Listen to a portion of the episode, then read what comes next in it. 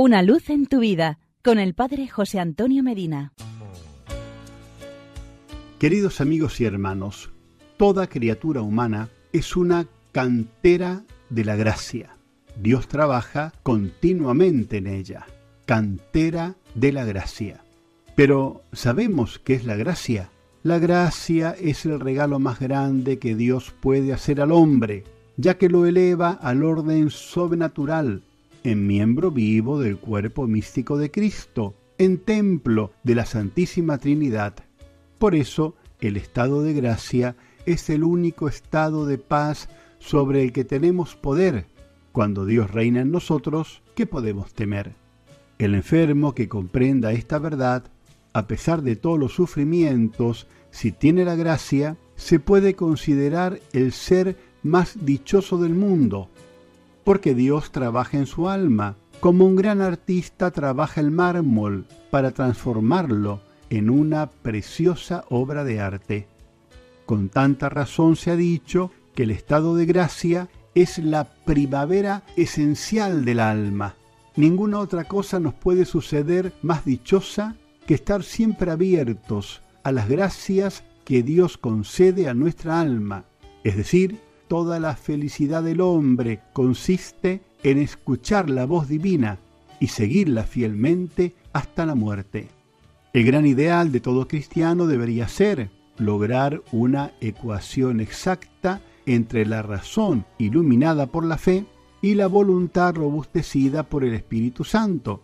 Fuera de la gracia no se da en este mundo la verdadera felicidad.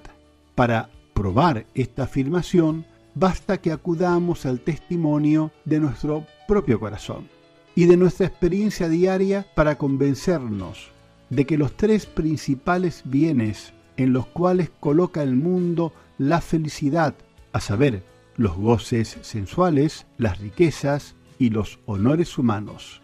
Estos, en lugar de hacernos dichosos y dejarnos contentos, nos atormentan y causan nuestra infelicidad tanto más cuanto con mayor intensidad los gozamos y los poseemos. Nuestro corazón ha sido hecho para Dios y está inquieto hasta que descanse en Él, ha dicho San Agustín. Ahora bien, por la gracia poseemos a Dios no solamente mediante la esperanza, sino en verdad y realmente. Por la gracia somos verdaderos portadores de Dios, con todo derecho lo llamamos nuestro y quedamos en tal forma unidos a Él que ningún poder, ni en el cielo ni en la tierra, nos lo puede robar.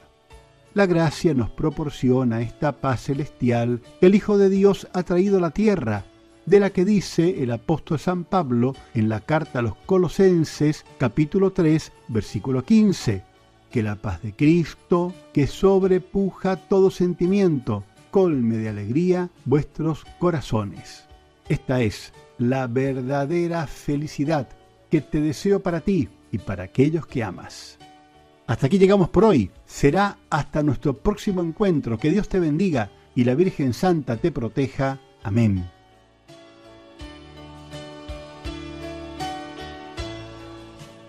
Una luz en tu vida con el Padre José Antonio Medina.